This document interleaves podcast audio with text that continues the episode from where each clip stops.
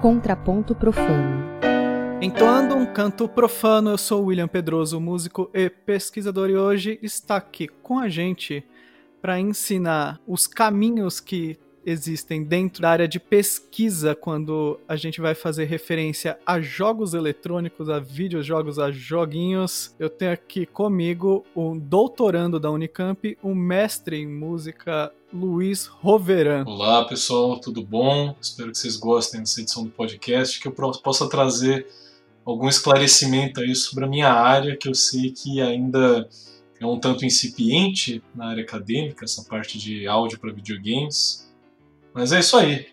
Muito obrigado, William, pelo convite. Eu acho sua iniciativa muito legal aí de esclarecer o que está acontecendo né, no campo da música, nessa área acadêmica. Já para entrar numa, numa parte de cutucar vespeira aí, o pessoal faz muita cara feia, porque você fez graduação onde? Desculpa, Luiz. Eu fiz licenciatura em Educação Musical na Unesp, Uhum. E depois eu fiz o meu mestrado na Unicamp e o doutorado agora na Unicamp também. Sim, e daí o pessoal fica fazendo fazendo pouco assim, porque dependendo do que a gente estuda dentro da academia, você você ganha um certo prestígio ou você é meio tratado como, como um objeto menor de pesquisa, né? Uma curiosidade, alguma coisa assim.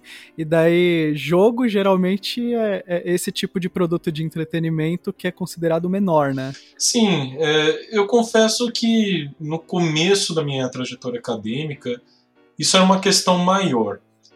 Mas eu acho que de lá para cá, pô, se for parar para pensar, já faz cinco anos que eu ingressei no mestrado. De lá para cá houve um, de certa forma, um crescimento no interesse por essa área, até porque é uma área que suscita muitas possibilidades dentro desse aspecto da música e da interação, tem muitas muitas competências que tangenciam a música de videogames e que podem dialogar com outras áreas, né? Então eu sinto que hoje esse, esse nariz torcido, vamos colocar dessa forma, ele não pega tanto, pelo menos na minha experiência, quanto acontecia há cinco anos. É, assim, lembro até de um processo seletivo, eu senti esse, esse preconceito rolando. Mas, querendo ou não, William, isso é um, isso é uma coisa, de certa forma, até que normal, né, em algum nível. Não digo que é, que é aceitável, mas a gente entende por que, que acontece, porque é uma área muito nova. Se a gente for parar para pensar na história do videogame como algo que é comercializado, é, o videogame começa como algo que surge na academia, na pesquisa em computação, no final dos anos 50, ele começa a ser comercializado no começo dos anos 70, mais especificamente 72. Então a gente tem, comparativamente, o que, que é esse período entre 2020 e 1972 na história do mundo. Quantos anos a gente tem de música e quantos anos a gente tem de videogame. É, Exato. Então eu, eu entendo de onde vem esse, esse medo do novo. Mas eu acho que as coisas estão caminhando. Eu acho que tem muita gente que tem se interessado em estudar música de videogame e é natural que isso vá se tornando uma coisa gradativamente mais internalizada. Acho que é só para para pensar também, por exemplo, no campo da pesquisa de música popular. Uhum.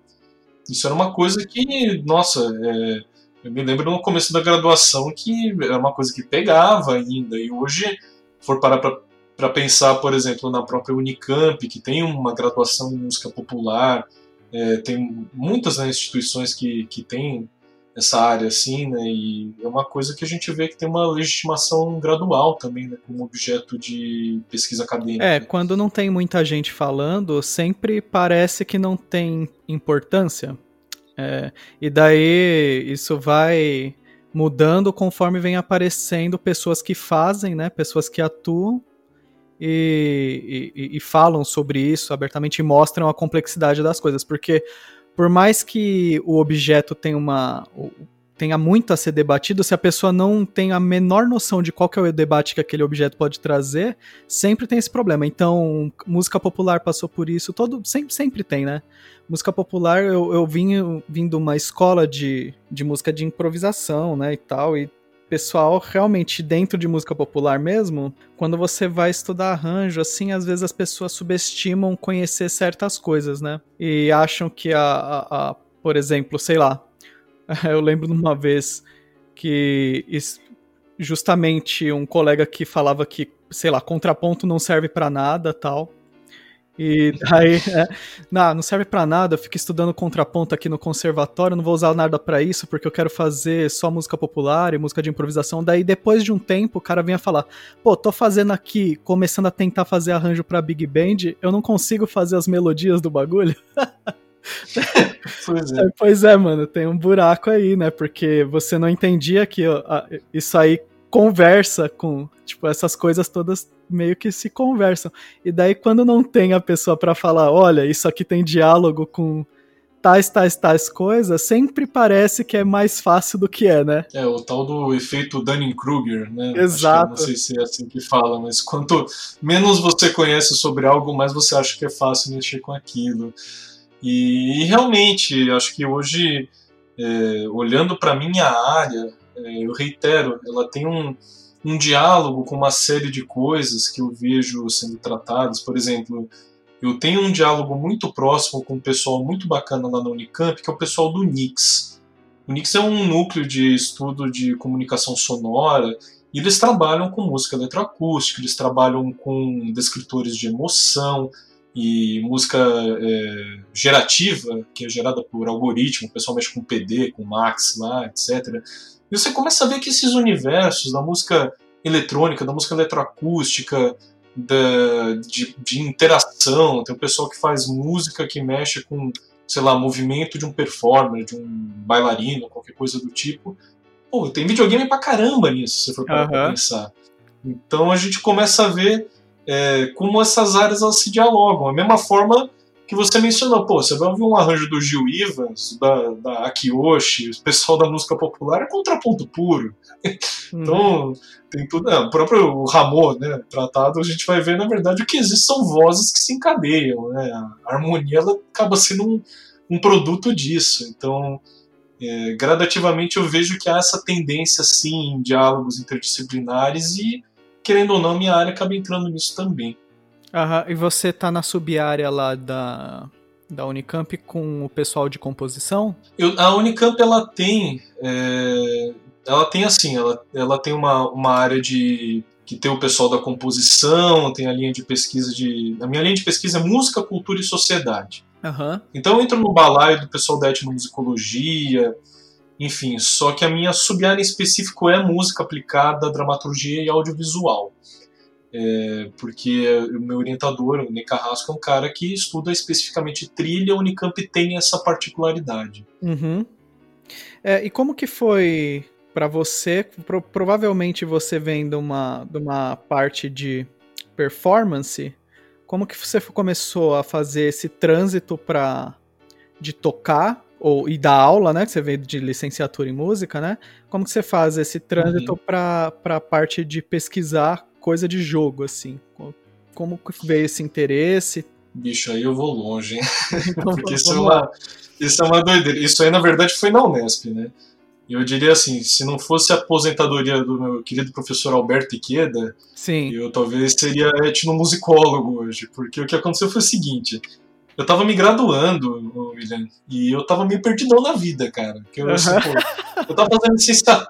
É, a história de todo mundo no fim da graduação, Exato. ainda mais graduação em música, que é. você pode ir para várias áreas e todas as áreas são, é, profissionalmente, são áreas complicadas, né?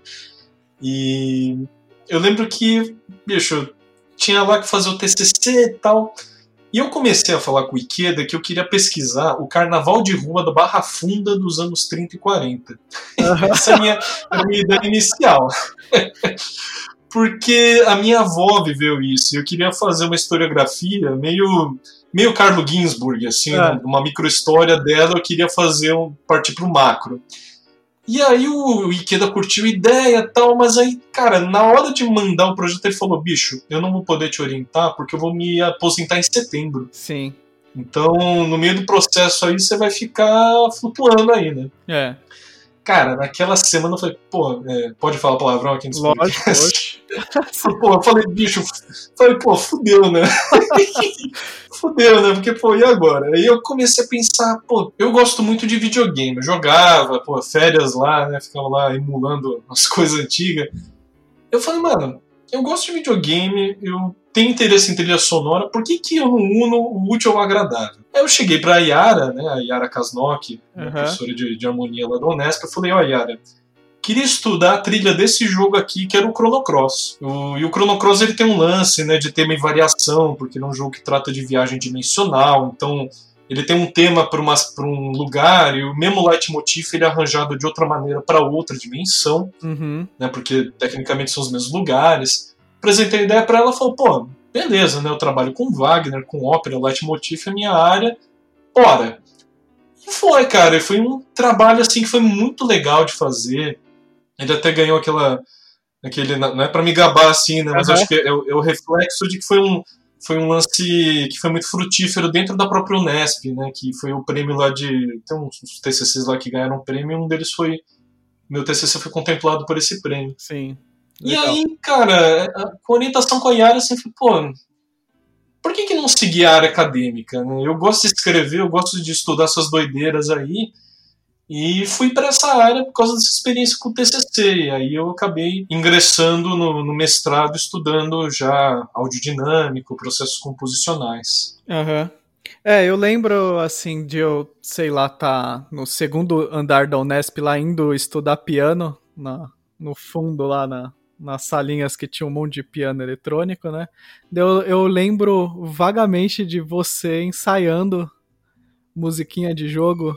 E daí eu ouvi de longe, ah. assim, eu, caraca, quando fui me aproximando do som, era você tocando música de jogo. Ah, que interessante, legal, tem um pessoal aqui que tá fazendo isso. É, a gente teve esse lado também, né, que era eu... Na verdade, começou com um quarteto que tinha três membros da Unesp. Era eu, o Pedro Frois e o Vitor Queiroz. Tocava baixo e a gente tinha um percussa, né, o o Doca Bonfim tocava percussão com a gente. E a gente começou com um quarteto de música popular, a gente tocava uns standards de jazz, tocava sivuca, umas coisas de música brasileira. E a gente começou a fazer uns arranjos, assim, né? Pô, a gente pegava uma música do Zelda e fazia em tango. É, fazia, sei lá, o tema do Missão Impossível, a gente emendava com Take Five, porque era em cinco, tudo. Então não dava pra fazer essas, essas coisas. E aí o quarteto dissolveu porque é aquela coisa de tempo, né? Um vai para um canto, outro vai para outro. Mas eu e o Pedro a gente ainda conseguia se ver, a gente montou esse duo, que era o Cop Players. E a gente teve uma experiência muito frutífera na Unesp, né? Eu estava até conversando com você antes de começar a gravar, que foi o concerto que o Guilherme Rigato organizou lá, com, ele arranjou a trilha do Chrono Trigger. E aí ele falou, pô, bicho, vocês estão aí ensaiando as trilhas de jogo, por que vocês não abrem, né, o concerto? E, pô, na época esse concerto teve uma divulgação que foi meio... É, a gente não esperava que ia ter, mas de repente o IGN começou a divulgar, o UOL começou a divulgar. De repente tinha uma fila, cara. É, umas mil pessoas assim, uhum. pra ver. A gente teve que fazer duas sessões, dois concertos na mesma noite. E a resposta foi impressionante, uhum. porque, bicho, aquele auditório da Unesp lotado de gente, tinha gente no palco, botaram cadeira, foi, foi um fuzuê, assim, a galera da parte técnica da Unesp e do SAEP, assim, queria matar todo mundo, né, porque, brincadeira, né, eles foram muito atenciosos, mas eles, não, foi um terror, né, eu tava até brincando, o pessoal da, da técnica, nossa, foi uma correria, eles foram super, super atenciosos, né, mas a gente mesmo não esperava isso, e aí, cara, foi uma resposta muito legal, porque é aquilo que você estava falando, na época, ainda tinha, e ainda tem, né, em algum grau, tem essa essa, essa resistência com a trilha sonora em geral, com a trilha musical. Trilha de filme ainda também é uma coisa assim, em termos de pesquisa ainda tem né, uma tem uma penetração que ainda não é tão legal no meio acadêmico. E aí de repente você vê assim a universidade sendo lotada, apinhada de gente para ouvir uma trilha de um jogo que foi lançado na época há 20 anos. Uhum. Fala, porra, é legal até como uma forma de trazer o pessoal para entender o que está acontecendo dentro da academia. Sim. Eu acho isso muito importante em termos hoje em que nós pesquisadores estamos assim numa batalha para legitimar a nossa área, a área da pesquisa em humanas, em artes, acho que ela nunca foi atacada tanto quanto atualmente nesse governo, né, cara? É. E de repente é uma forma da gente trazer as pessoas que não têm tanto contato com a universidade para mostrar, olha, gente, isso aqui foi, foi aluno de graduação que fez. Uhum. E de repente o cara é, transita pelo espaço da universidade, vê uma exposição acontecendo ali, alguma coisa que o pessoal de artes visuais deixou exposto, é, sei lá, vê de repente está rolando ao mesmo tempo alguma comunicação, algum pôster, enfim. É legal para trazer o pessoal que não convive com o ambiente acadêmico para mostrar a importância também do nosso trabalho. É. Eu acho que é, tudo que trouxer o pessoal que não tem essa vivência acadêmica para entender um pouquinho do que acontece dentro da universidade de música, é, da faculdade de música, é muito legal, acho que é muito benéfico para todo mundo, no fim das contas. Sim, porque as pessoas olham de fora e parece que ali é um espaço em branco, né? Sempre que a, Unesp, principalmente, ali tem tá, tá na frente do metrô ali, as pessoas nem. Um monte de gente passa ali na frente nem sabe o que, que é. E daí quando tem oportunidade de entrar, é ver que as coisas estão acontecendo ali dentro. Tem gente oferecendo oficina, tem, sei lá, canto coral, tem um monte de coisa oferecendo que as pessoas podem simplesmente entrar e desfrutar do que os alunos estão fazendo, né? Seja da aluno de graduação, de pós, é muito, muito importante esse tipo de, de evento, assim, para as pessoas tomarem conta dos espaços. E daí agora é, ainda tem essa questão. Já tinha uma animosidade grande antes, né? Agora ainda, cara, é uma parada completamente absurda, surreal, a cada porrada de cada lado que a gente toma. É, e, e é o momento, cara, de, de trazer esse pessoal para o nosso lado. Porque assim, tem gente que nunca vai mudar de ideia. Tem gente que já achava que pesquisa em arte era um negócio que não servia para porra nenhuma e vai continuar achando isso e, sei lá, eu acho que com esse povo não tem muito diálogo, porque eles até acreditam em coisas assim politicamente que eu acho que não tem como dialogar. Enfim, gente que defende tortura, essas é. coisas, acho que não tem diálogo, diálogo com uma pessoa que defende tortura.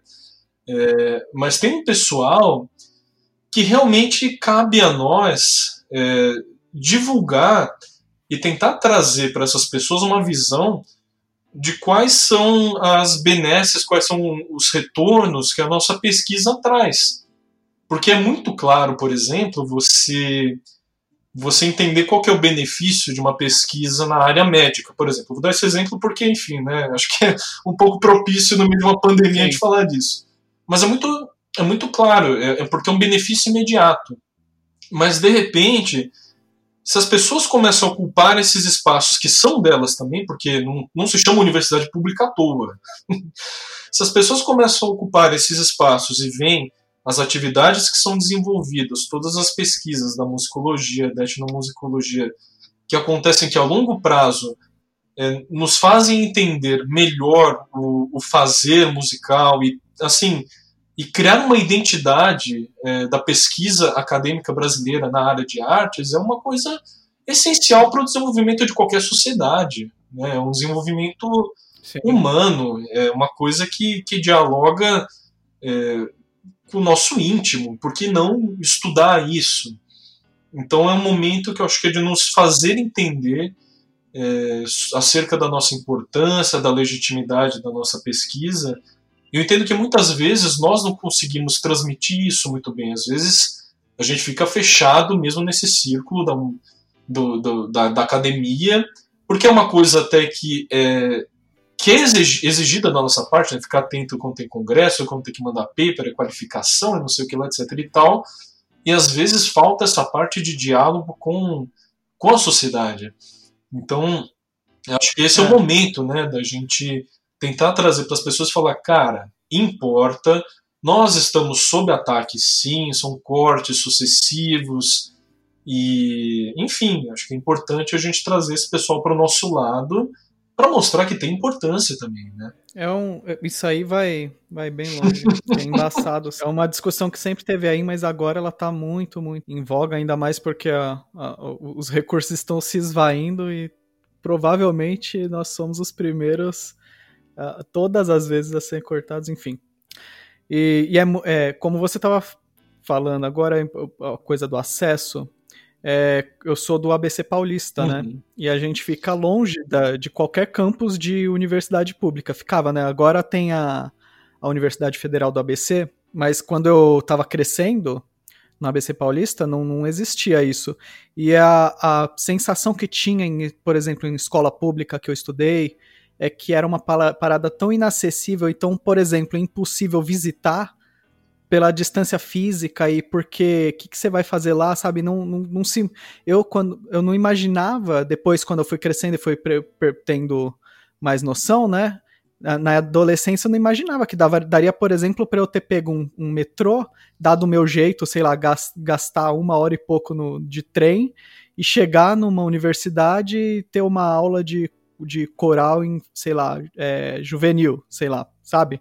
Uhum. É, é, importante que as pessoas vejam que isso é uma possibilidade, cara, porque daí você tem a, a, como fazer aquele conhecimento ser é, multiplicado no futuro também, porque as pessoas que estão visitando ali que vão vão acabar se interessando por entrar e colaborar para a academia, né? Só que daí tem esse problema todo de você quando você tá na academia, você tá tão focado nas coisas que você tá fazendo sempre que você nunca consegue divulgar, uhum. né? Então você tá no mestrado, você tá focado em fazer aqueles papers, aquela dissertação, etc.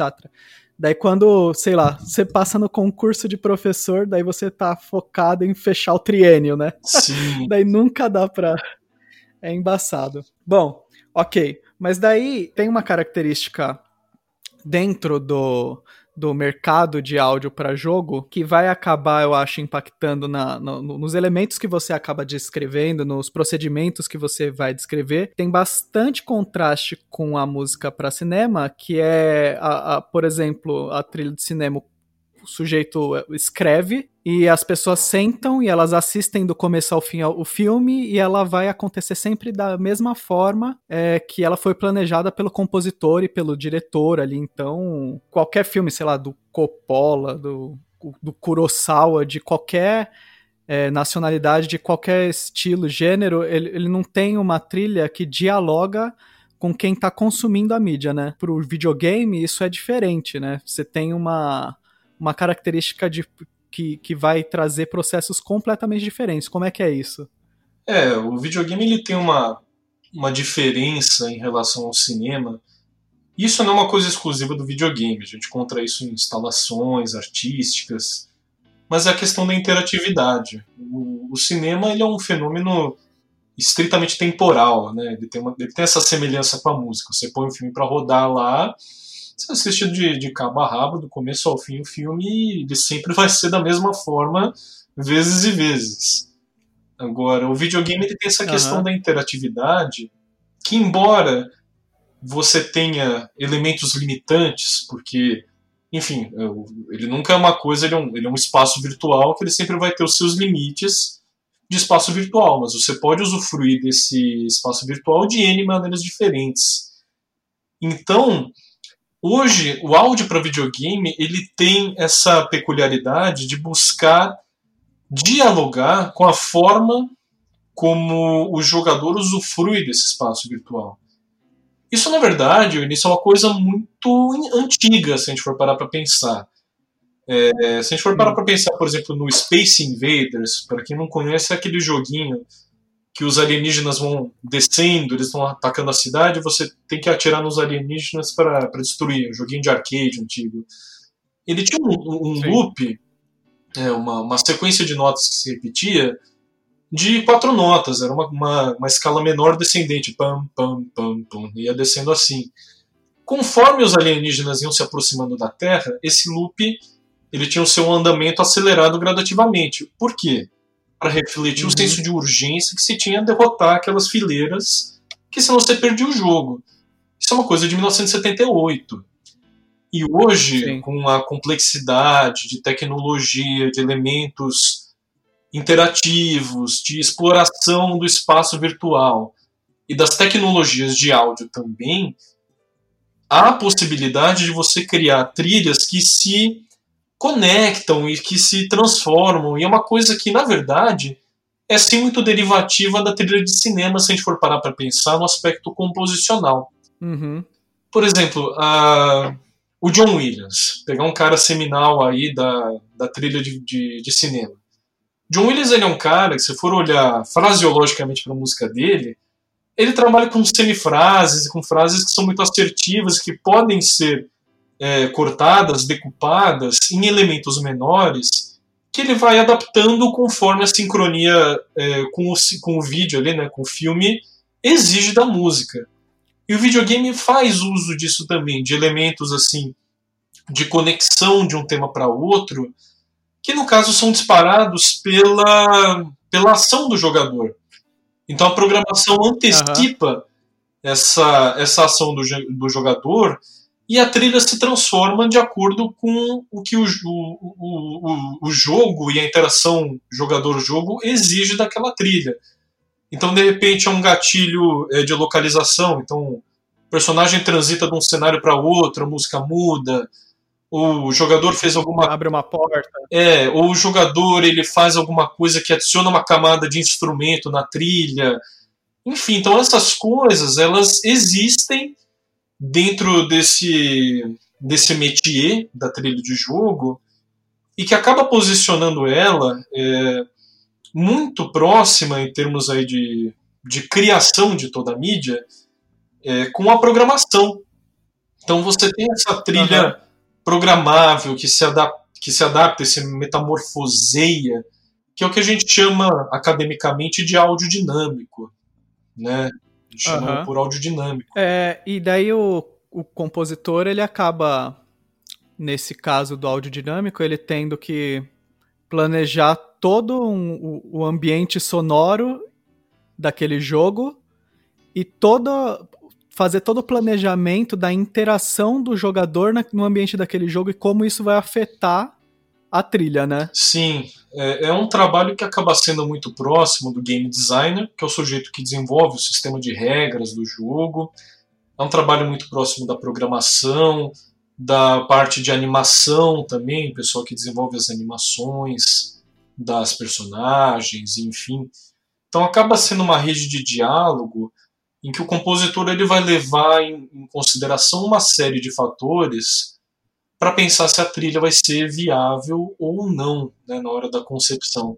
Uhum. Porque, sei lá, se for pegar uma trilha de cinema, o cara pode olhar ali o filme e falar: tá, beleza, eu posso escrever isso de um jeito tal, tal, tal, vou usar esses instrumentos XYZ para conceber uma paleta sonora. Mas no videogame você tem uma série de elementos interativos que você tem que levar em consideração, do tipo, ah, como é que eu vou fechar o loop de uma música X? Como é que vai ser a transição uhum.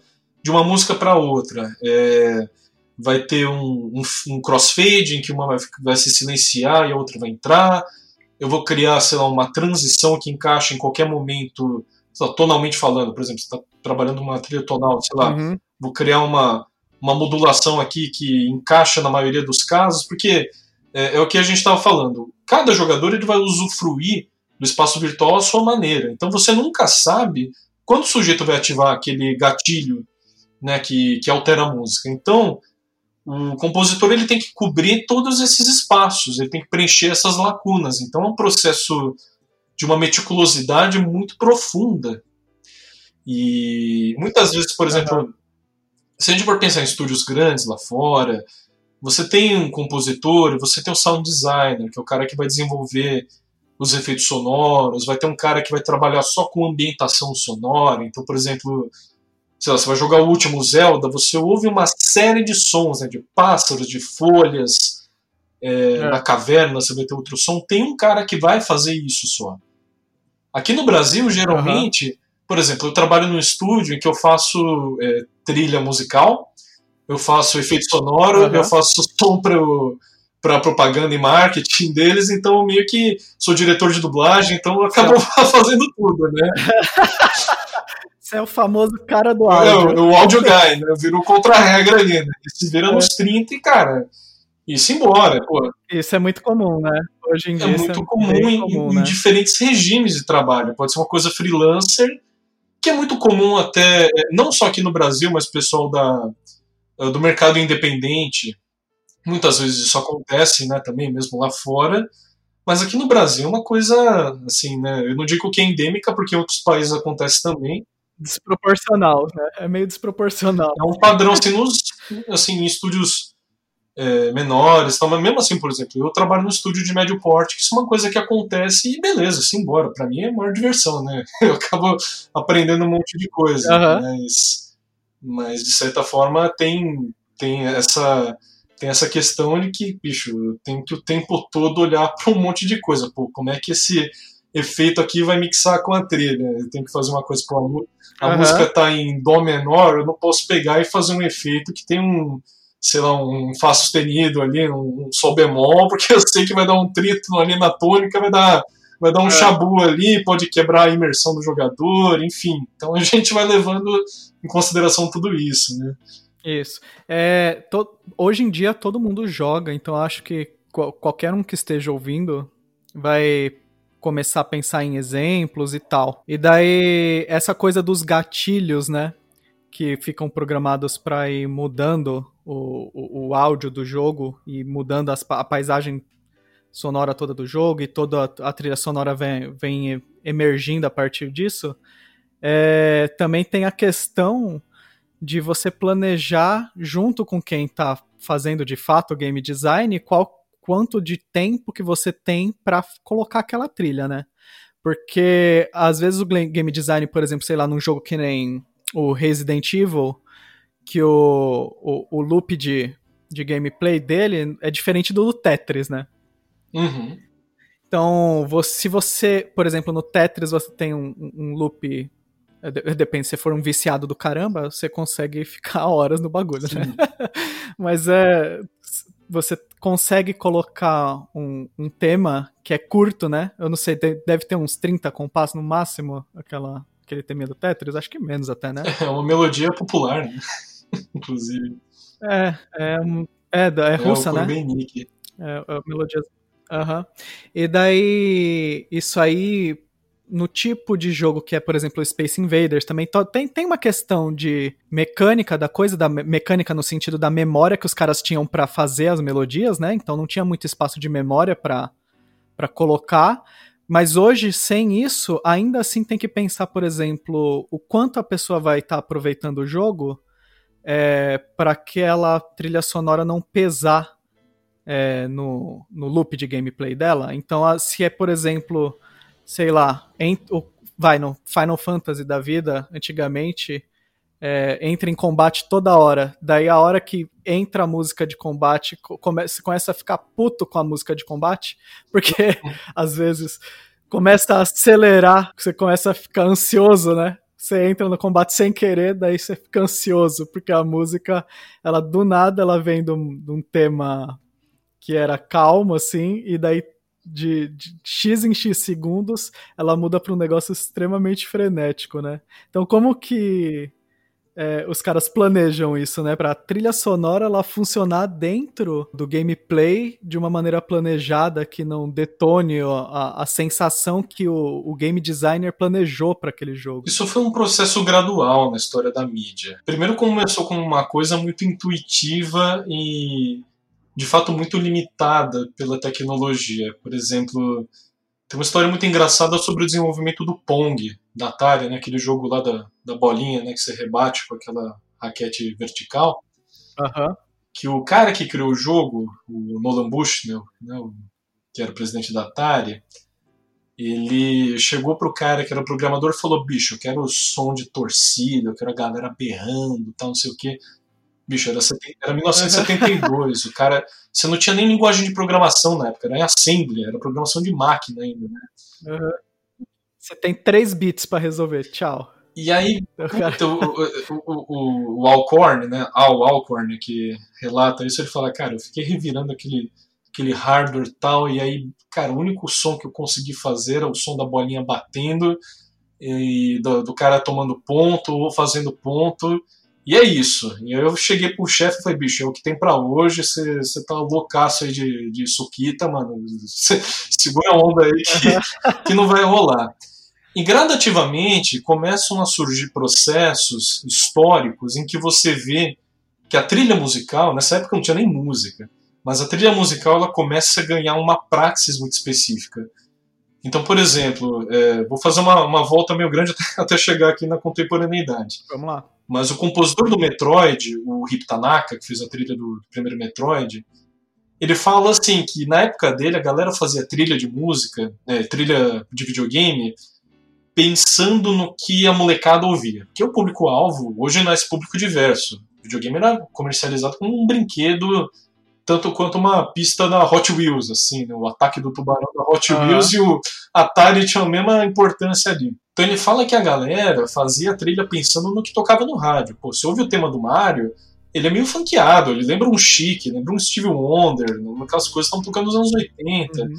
É, e aí ele vai lá e faz aquela trilha do Metroid, que é uma trilha de um jogo espacial, como protagonista feminina, e lembra muito a trilha do Alien, do, do primeiro filme, né, do Ridley Scott. E você começa a ver assim, anos 90, o cara do Chrono Trigger começa a trabalhar com leitmotiv, incorpora esse elemento operístico e da trilha de cinema no jogo para dar uma unidade musical maior. Então esses processos, eles sempre vão dialogando também com a complexidade da mídia. Então hoje, é, pensando em elemento de gameplay, a gente sempre pensa é, qual que é o efeito em termos de, de informação sonora mesmo que a música vai trazer ao jogador. Eu gosto muito das entrevistas do Koji Kondo, que é o cara que fez a trilha do Mario, do Zelda, enfim, é o, papa né, das trilhas da Nintendo. Assim, né? Uhum. E ele é um cara que ele, ele fala sempre muito da trilha como algo funcional, porque de fato é o que é a trilha. A trilha é uma coisa funcional que é, exerce ali o seu papel dentro de uma mídia mais complexa, né? Não é uma música apreciada por si só, claro. Depois a gente pode escutar a trilha, enfim, mas ali ela tem um papel de conversar com o que acontece no plano dramático, enfim. E ele dá um exemplo, por exemplo, é, é, é do Mario 64. Eu imagino que muita gente tenha jogado Mario já. Mas o, o, o Mario 64 ele tem uma fase de água que ela é constituída por três espaços. Ela tem uma, uma piscina hum. inicial ali, ela tem um túnel e depois ela vai para uma parte que você tem chão firme. E aí ele fala assim, cara, é, eu não queria quebrar a unidade da, da música, porque eu não queria chamar a atenção.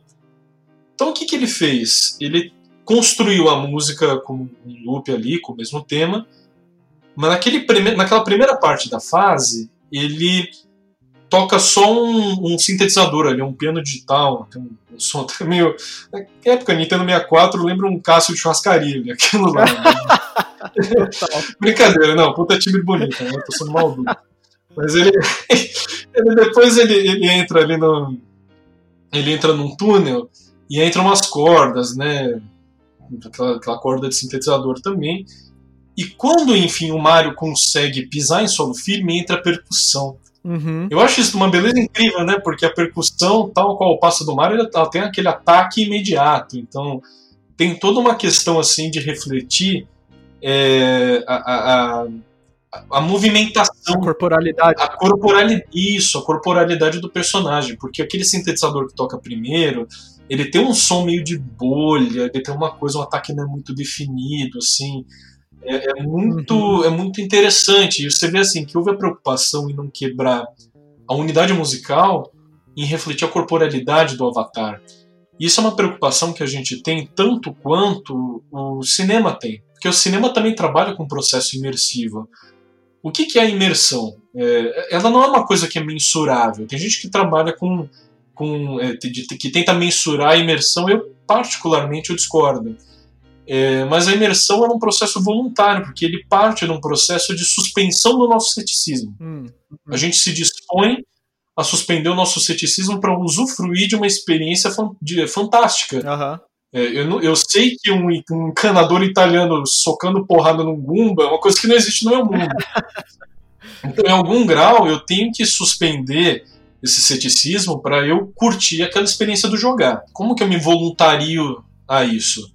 Partir do momento que aquela experiência é gostosa, é, ela, é, é, ela é legal para mim e ela não chama atenção para os seus aspectos técnicos. É claro que hoje você tem jogos que trabalham com metalinguagem, Undertale, Pony Island, esses jogos trabalham com metalinguagem.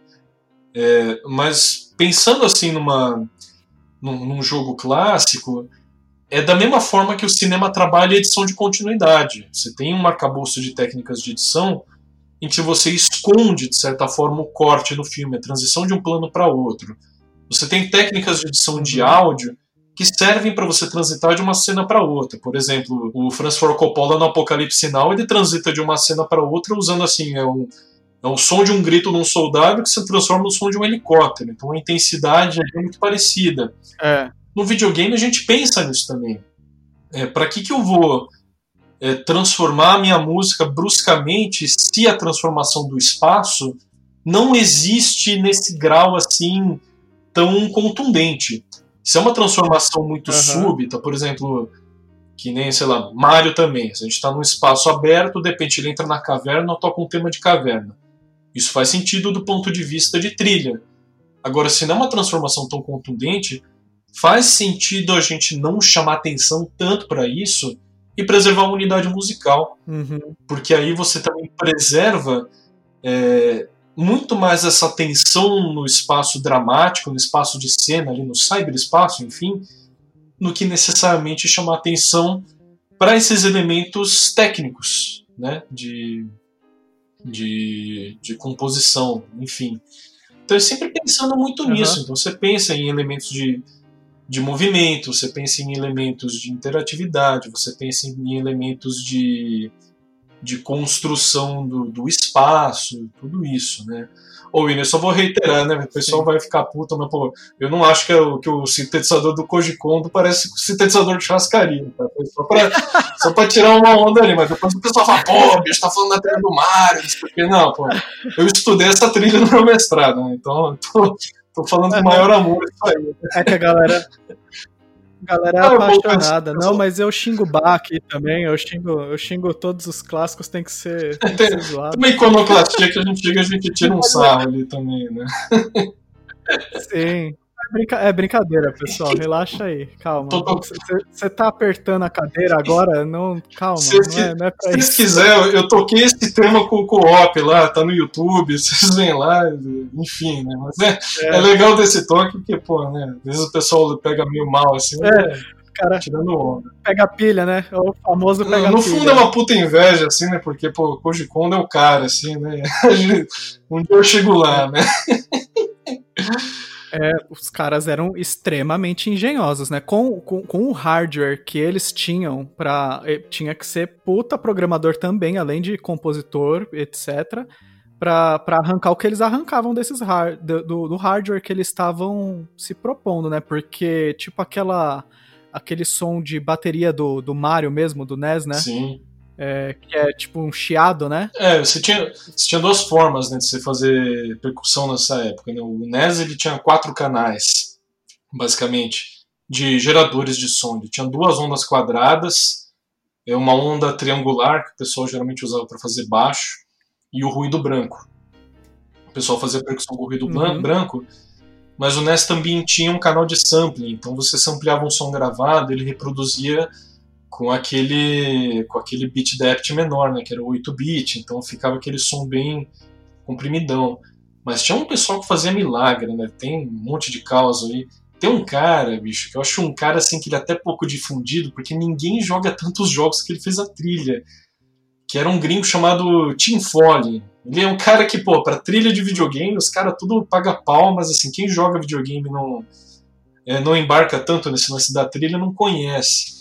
Ele é um cara, se for ouvir, bicho, ele tinha um trampo de fazer na mão os delays, assim, né? Então ele fazia efeito mesmo, né? Ele fazia delay na linha melódica, o timbre ia mudando gradativamente e tal. Mas ele fez jogo, é, trilha para jogo, bicho, uns jogos que eram uma qualidade assim meio questionável. E o bicho ele meio que saiu desse mercado, falou, pô, tô aqui me sacrificando para fazer trilha, tal, os jogos não estouram, né? Mas, bicho, é, eu recomendo muito ouvir a trilha do Surfista Prateado, o jogo do Surfista Prateado de Nintendinho. É impressionante que o cara fazia com, com aquele chipzinho, bicho. É, é realmente um negócio incrível. Médio, assim, de é. programação, de pensar em timbre. É, é, hoje a gente tem tudo na mão muito fácil, né? Pega um pluguinho lá, dou uma tomada, mexo lá com um processo de automação lá no Nadal e beleza, né? Agora o cara ia lá na mão era, é. era complicado. É, hoje em dia a gente resolve tudo com MIDI, faz tudo no, não, não é na unha, igual tinha, tinha um virtuosismo por trás da, da coisa que é absurdo. Além disso, né, quando o cara tem que compor a trilha e os efeitos sonoros, essa trilha tem que dialogar também com toda a, a, sonoridade, todo o vocabulário criado pelos personagens. Então, se tiver voz.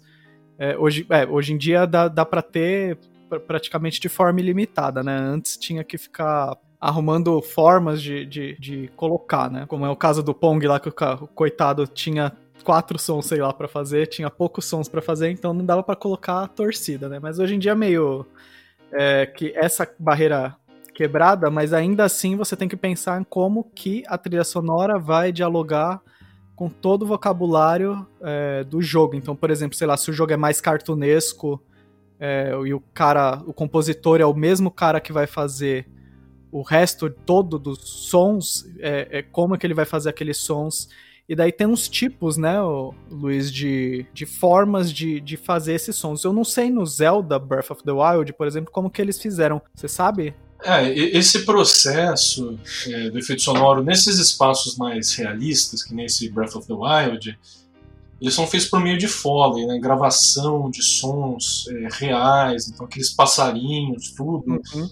É tudo som real, só que você tem um processo de, de processamento em tempo real desse som em que você tem uma aleatorização desses parâmetros. Então, por exemplo, é, essas trilhas que são mais adaptativas, elas trabalham muitas vezes com softwares que a gente chama de middleware, que é um software que ele vai intermediar a criação desses sons e mixagem, enfim, você faz tudo isso numa DAW, né, que é a workstation de áudio digital, onde a gente trabalha o som, enfim, né, e a engine do jogo, que é, um, é o software, né, é o motor gráfico onde esse jogo vai ser construído e processado, enfim. O middleware, ele é um, um, um programinha em que você vai conectar gatilhos da programação do jogo com o som. Vamos supor, você cria uma lista de sons de pássaro. Vamos continuar esse exemplo. Então tenho lá 15, 20 exemplos de sons de pássaro que você pode reproduzir aleatoriamente para compor uma paisagem sonora. E aí, estou falando paisagem sonora, você pode pensar mesmo no conceito do Schaefer, lá, do ouvido pensante e tal.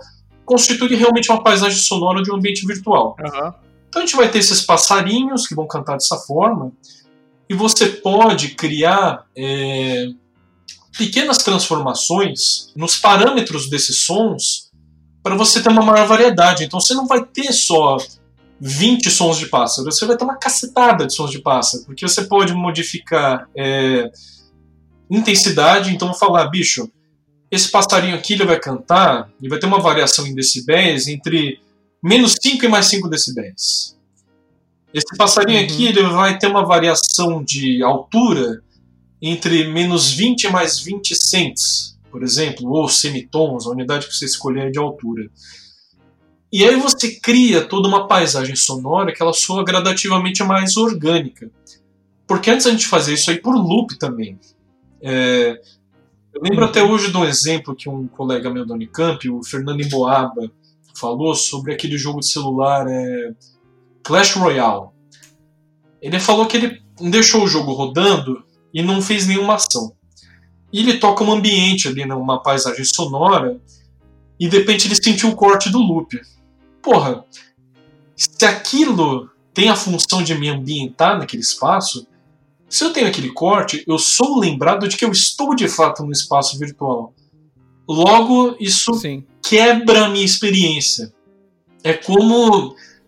Cara, é, é como, por exemplo, você estar assistindo a um filme e de repente, assim, você tem um personagem que está posicionado à esquerda da câmera e outro personagem à, à direita, então eles estão conversando, e de repente a câmera passa dos 180 graus, assim, dessa posição espacial, e inverte-se a posição desses, desses personagens. Então quem estava na direita vai para a esquerda e quem estava na esquerda vai para a direita. Uhum. Pô, isso dá uma confusão mental. Isso também quebra a minha experiência é. do filme. Não sei que seja uma coisa voluntária, enfim, né? A gente sabe que esses processos aí estão aí para ser quebrados. Mas nesse caso, é, mesmo que o loop aconteça de forma é, sem cesura, uma hora, pela exaustão, a gente começa a sacar, bicho, aquele passarinho vai cantar agora, vai entrar um ventinho agora sim. Então, nesses. Você começa a decorar. É, né? então nesses jogos. E eu acho que esse Zelda ele foi assim, genial nesse processo, porque ele tem uma paisagem sonora muito orgânica, em que você tem. É, pô, quando entra a noite no jogo, tem outros pássaros que cantam. É, você realmente tem uma, um ambiente super orgânico, realmente você tem uma, uma vida ali. E com isso, é, essa paisagem sonora tem uma importância tão grande que a música não toca em loop, né? Ela entra em processos. Quer dizer, ela tem loop, mas ela não toca o tempo todo. Ela entra em momentos assim que são muito pontuais, e aí você destaca a importância da música também. Então, por meio, por uhum. meio disso, você tem softwares que eles criam variações nesses sons, eles tocam esses sons em intervalos assim, é, ah, vai, um som vai ser espaçado do outro em um limite entre 0,7 segundos e 5 segundos, alguma coisa do tipo.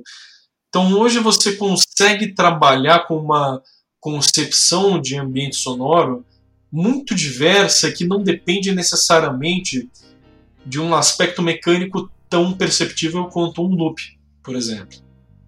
Aham. Uhum. É, quando o Zelda saiu eu joguei, eu joguei ele primeiro, daí depois fui ver o pessoal falando da música, falando, ah, mas eh, esse jogo não tem música. Eu falei, cara, vocês estão malucos, mano. Vocês estão loucos. Eu não sei se você lembra, na época saiu uns reviews, reviews assim, de alguns lugares, e a pessoa falando, ah, sei lá, é. Tal jogo tem, tem a trilha mais trabalhada, porque o Zelda é minimalista e tal. Eu falei, gente, é. meu Deus. É, eu, eu, eu acho que pessoal das outras áreas, quando, quando trabalham com o termo minimalista, eles pensam minimalismo muito diferente do que a gente pensa, né? A gente pensa é. em minimalismo, a gente pensa em Steve Reich, Terry Riley, Rick é. Glass, né? O pessoal vem muito pelo minimalismo da arquitetura, das artes plásticas, e tem uma confusão muito grande. Eu lembro, até teve, teve um artigo um tempo atrás que saiu na. Eu acho que foi na Vice, não lembro quem escreveu, também nem iria falar, porque, enfim. Mas a pessoa falava uhum. de música minimalista mesmo, e você via que era uma confusão. A pessoa não estava querendo falar de música minimalista em termos assim, de repetição, de padrões que vão se alterando, essas técnicas que a gente ouve, mas de uma música uhum. que usa poucos elementos. E não é bem isso que a gente pede por, por minimalismo. Pô, se for ouvir a composição musical do Breath of the Wild, tem uma complexidade ali ferrada, né? E é uma trilha é. que até em termos timbrísticos chama muito atenção. Primeiro porque é uma trilha que dentro da história de Zelda nunca trabalhou tanto com piano, por exemplo. E ele é um piano que ele se transforma, é. ele se modula, tem é, timbristicamente falando, ele tem somatórias de componentes timbrísticos que são super é, singulares. E eu pensei justamente isso. Eu li esses reviews, as pessoas falar, ah, é um jogo que não tem tanta música. Porra, bicho, vocês estão completo, estão é. louco de linguiça, né, cara? Porque a, a, a música, quando entra, falo, porra, vai acontecer um negócio aqui que vai ser do caralho, né? Então, é. pô, quando você chega no, no Temple of Time, que tem aquela importância em Ocarina of Time, e ele aparece com a mesma arquitetura no Breath of the Wild, e o tema ele aparece todo reconstruído, como se fosse uma música em ruína também. Ele lembra uma coisa meio é meio Toro Takemitsu, assim, né? Um jogo de som em silêncio, assim. Takemitsu é uma ótima referência. Nossa, pô. é, bem... é um dos caras que eu mais gosto de estudar. Você foi compositor de trilha também, é. inclusive né? Então, e daí eu vi as pessoas falando assim, ah, porque, sei lá, Witcher ou Horizon Zero Dawn, pô, os caras, a música é muito mais grandiosa, tem orquestra, o Zelda é os pianinhos. Eu falo, ah, vai se fuder, viu? Você não entendeu nada, mano. Não é possível. É... Não é possível, tá de sacanagem. Eu, eu acho que o, o ouvido, talvez, é, da mesma forma que o ouvido do cinema, às vezes a gente se acostuma muito com o padrão hollywoodiano.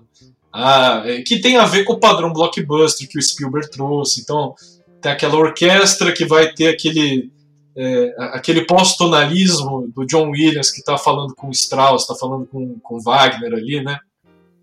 Isso aqui, isso acaba se tornando meio é, o que as pessoas entendem por música de filme. De repente, as pessoas se acostumam com aquele padrão da música de RPG que tem componentes tonais e componentes orquestrais que são muito arquetípicos. E aí vem um jogo que tem uma outra identidade, e me parece que as pessoas ainda têm uma certa dificuldade de olhar para o jogo como um sistema que é composto por, por uhum. conceito de arte, por animação, por exploração do espaço. Pô, o Zelda é, tem essa história que o Miyamoto fala. Ele concebeu o primeiro Zelda como um diorama, em que seria uma coisa a ser explorada. E ele conseguiu conceber isso finalmente agora, né? No Breath of the Wild ele viu isso se conceber com uma, uma complexidade super diversa, de N espaços diferentes. E a música vai refletir isso. E a música vai destacar elementos de descoberta que, pô, quando você, se lá, descobre, cara, um, uma vila que tem um, um povo XYZ, o povo da água, o povo do ar, aí a música vai ter esse elemento de dialogar com aquele povo, de criar uma identidade para aquele uhum. povo. A música vai destacar um elemento, ah, vai entrar combate aqui, pô, a trilha fica super, pô, vai rolar porrada aqui, né? Enquanto uhum. é, esses outros jogos eles trabalham muito com música constante. Isso tem a ver até com um elemento. Isso. É um elemento prático mesmo, William, porque você fazer uma paisagem sonora complexa demanda um tempo de trabalho e um custo de produção que é mais alto do que você desenvolver um, uma partitura que vai e uma coesão de equipe também, que é, é, é outra. Exatamente. Outro tipo de, de time, né, que você tem que montar, né? Exatamente. Você cria todo um. Todo, tem que ter toda uma dinâmica entre o pessoal que vai trabalhar com áudio ali, que não são poucas pessoas numa equipe da Nintendo, certo? É, que exige uma transformação no espaço de trabalho também. Então tem essa série de fatores, e eu acho legal né, que surja um, um jogo como Breath of the Wild para fazer um questionamento do tipo, olha, a gente pode fazer jogo desse jeito também. Olha que legal. Olha que legal que é explorar esse espaço. Uhum. E você descobriu esse espaço à sua maneira. É realmente é uma alternativa. Não digo que é melhor ou pior, né? Eu particularmente adoro. Acho que é um, um dos jogos, assim, acho que é o jogo que me marcou, assim, nessa geração, junto com What Remains of Edith Finch, mas... Ah, sim, tô ligado. São, são dois jogos, assim, que eu fiquei super marcado, né? É. Pra gente já indo pros finalmente, assim, eu tava um pouco interessado na coisa da, daquela abordagem que a, a Flávia Gazi faz né, a partir dos jogos, nessa coisa que ela. na proposta né, do doutoramento que ela tem sobre a análise de imaginário. Sim. Você me explica um pouco o que, que é isso, se isso funciona para música? Tá. É, a Flávia Gazi, para quem não conhece, a Flávia foi é jornalista formada, ela trabalhou no, na MTV, é, no IGN, revistas né, de game, assim, foi uma, uma das pioneiras assim nessa área do jornalismo de jogos digitais. E a Flávia tem uma, uma carreira acadêmica muito interessante, que ela estuda a teoria do imaginário e processos criativos sob essa ótica. Então ela vai estudar Gaston Bachelard, vai estudar Gilbert Durand, vai estudar Heidegger, Deleuze, todos esses caras que trabalham com teoria da complexidade, ou com teoria do imaginário, que basicamente é uma teoria que estuda a composição das imagens narrativas e como isso se forma é, na sociedade, mesmo nas mitologias, isso vai se transformando. Eu acho que assim, o trabalho que a gente faz no grupo de estudos que ela desenvolve, né, que ela coordena, que é os Jogos Digitais Imaginário, JOI, J-O-I, é, J-O-I, é, tem site, a gente tem podcast, enfim, se vocês quiserem se interessar, dá para dá dar uma, uma, uma procurada. É um trabalho que a gente analisa essa teoria uh, aplicada a narrativas de jogos e a elementos da cultura pop. Então a gente olha é, para a imagem de, por exemplo, a gente participou da elaboração de um livro sobre Stranger Things. Então a gente pegou e analisou as imagens de Stranger Things e como elas derivam de outros elementos da mitologia, sei lá, como o Demogorgon, por exemplo, aparece em, também, sei lá, em Julio Cortázar, em Fernando Pessoa, enfim, gente vai fazendo um, uhum. um caminho né, dessa imagem. Revelando as referências daquilo ali. É, é uma historiografia dessa imagem. Você vai meio que é, desvendando o fio para chegar até o Demogorgon do RPG e do Demogorgon do Stranger Things, por exemplo. Na música, uh, eu acho que essa, essa análise aplicada assim, é, ipsis literis, acaba sendo uma coisa meio empobrecedora. Eu até discuti isso com uhum. Um professor lá da, da Unicamp, o Mano Faleiros, que eu perguntei justamente isso. Ele falou de, de teoria do imaginário na aula dele e perguntei, pô, você acha que tem diálogo assim na, na música? Ele falou, cara, acho que não, acho que é empobrecedor porque assim, acaba sendo uma coisa. É, sei lá, uma coisa que o Hanslick tentou fazer, e aí tem. Mas que o, o desdobramento do, do Hanslick que acaba indo para um outro caminho, o pessoal que estuda ele hoje, né? Porque seria um lance tipo, ah, vamos. Uhum. A música, ela, principalmente a música instrumental, ela tem uma, uma, um elemento abstrato muito grande. A gente tem discussão até hoje se a música é de fato uma linguagem. Né? A, o Arthur Rinaldi tem uma tese que ele discute se a, se a música é uma linguagem ou não, partindo de Saussure, de, de Jacobson. Né? Uhum. Então a gente ainda tem esse debate se era uma linguagem. Então imagine a gente falar de significado na música. Então vira uma coisa uhum. tipo, ai, o oboé tem esse elemento pastoril, por isso que o Beethoven usa ele na, na sexta sinfonia dele, na, na, na sinfonia pastoral. É, pô, sei lá, é meio. É realmente meio encaixar numa caixinha que não dá para encaixar exatamente. O que eu acho que é interessante de pegar desses caras, do Duran, do Bachelard, é justamente como eles, eles concebem o que é imaginário. Então, como o Bachelard vai falar que a gente tem um devaneio poético, que é um devaneio criador. A Flávia, por exemplo, na tese de doutorado dela, ela vai falar do processo criativo, da experiência do jogar, sob essa ótica. O Manu, que me deu essa disciplina no, no doutorado agora no Unicamp, ele trabalha com esses caras para falar de processo criativo em improvisação musical. Então, de repente, a gente pode falar de teoria do imaginário pensando como que é essa teoria para processo criativo e não pegar par, essa parte assim em que o bacharel vai estudar, é, por exemplo, ele vai estudar imagens de água no livro Água e Sonhos, então ele vai pegar como as imagens de água surgem na, na poesia do Edgar Allan Poe, o Johan vai fazer um traçado de como é, diferentes imagens surgem uh, na mitologia asteca, na mitologia europeia, em, nos povos africanos, enfim.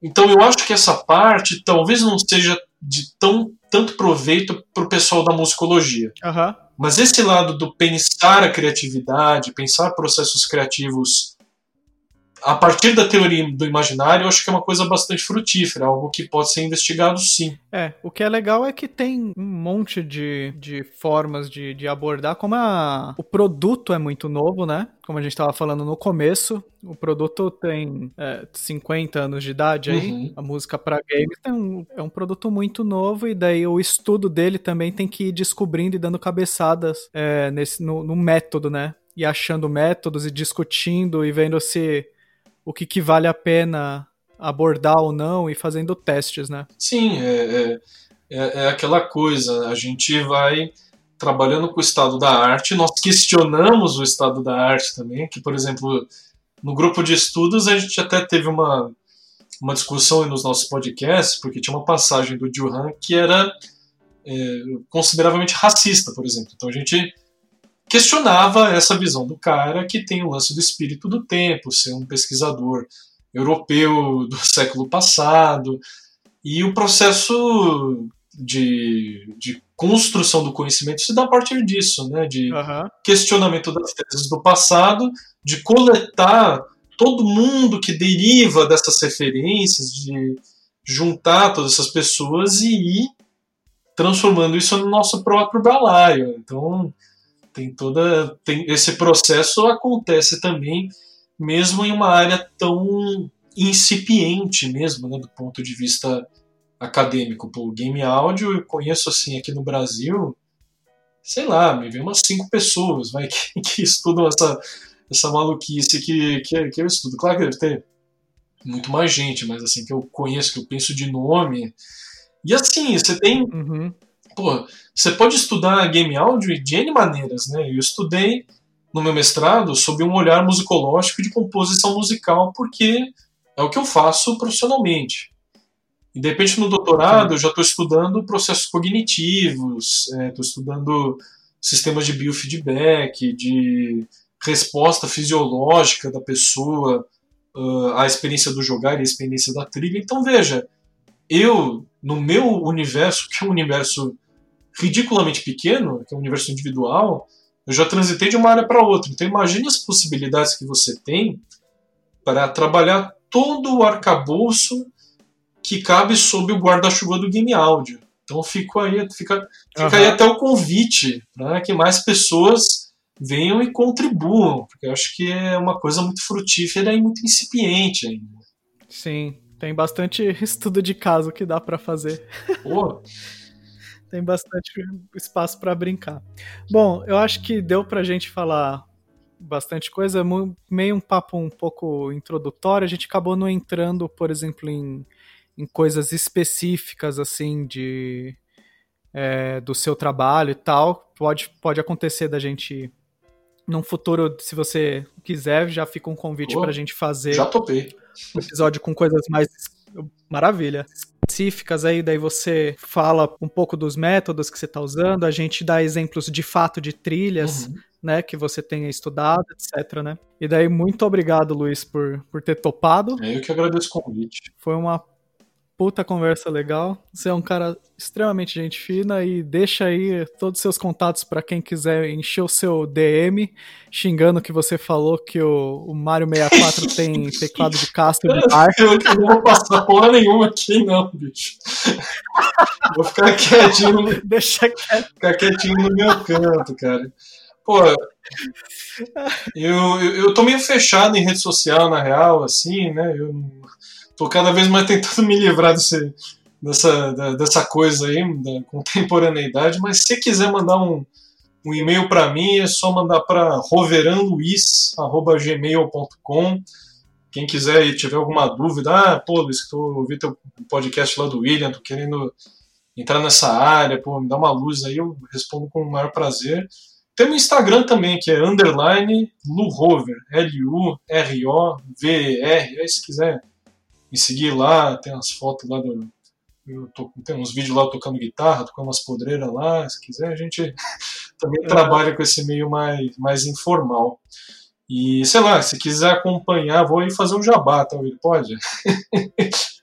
Lógico, é, se quiser, quem quiser procurar o trabalho aí musical do Co-op Players, que a gente mencionou, pode procurar o Co-op Players, né? C-O-OP Players, no, no YouTube a gente tem um canal que está um pouco é, é, defasado, até pela pandemia também.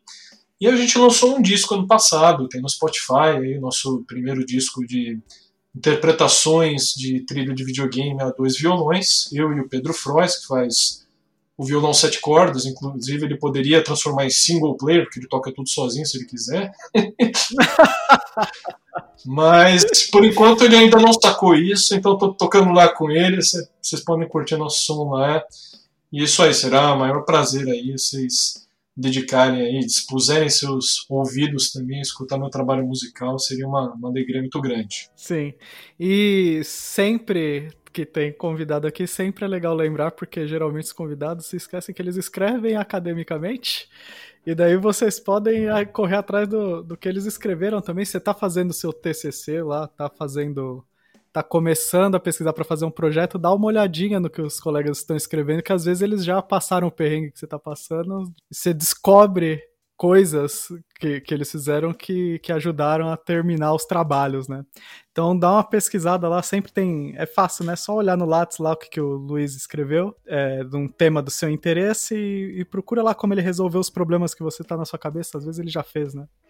E é isso. Se você quiser, você pode mandar um e-mail para contrapontoprofano.gmail.com Você pode seguir o Contraponto Profano nas redes sociais ou você pode me seguir lá nas redes sociais também. Contraponto Profano tá no Instagram como arroba contraponto profano e eu estou no Instagram como arroba will.pedroso, W-I-L-L ponto pedroso com Z.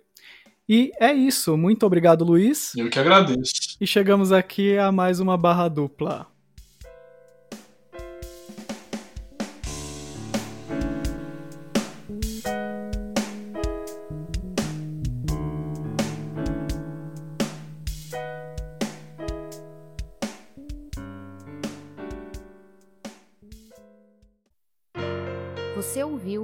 Contraponto Profano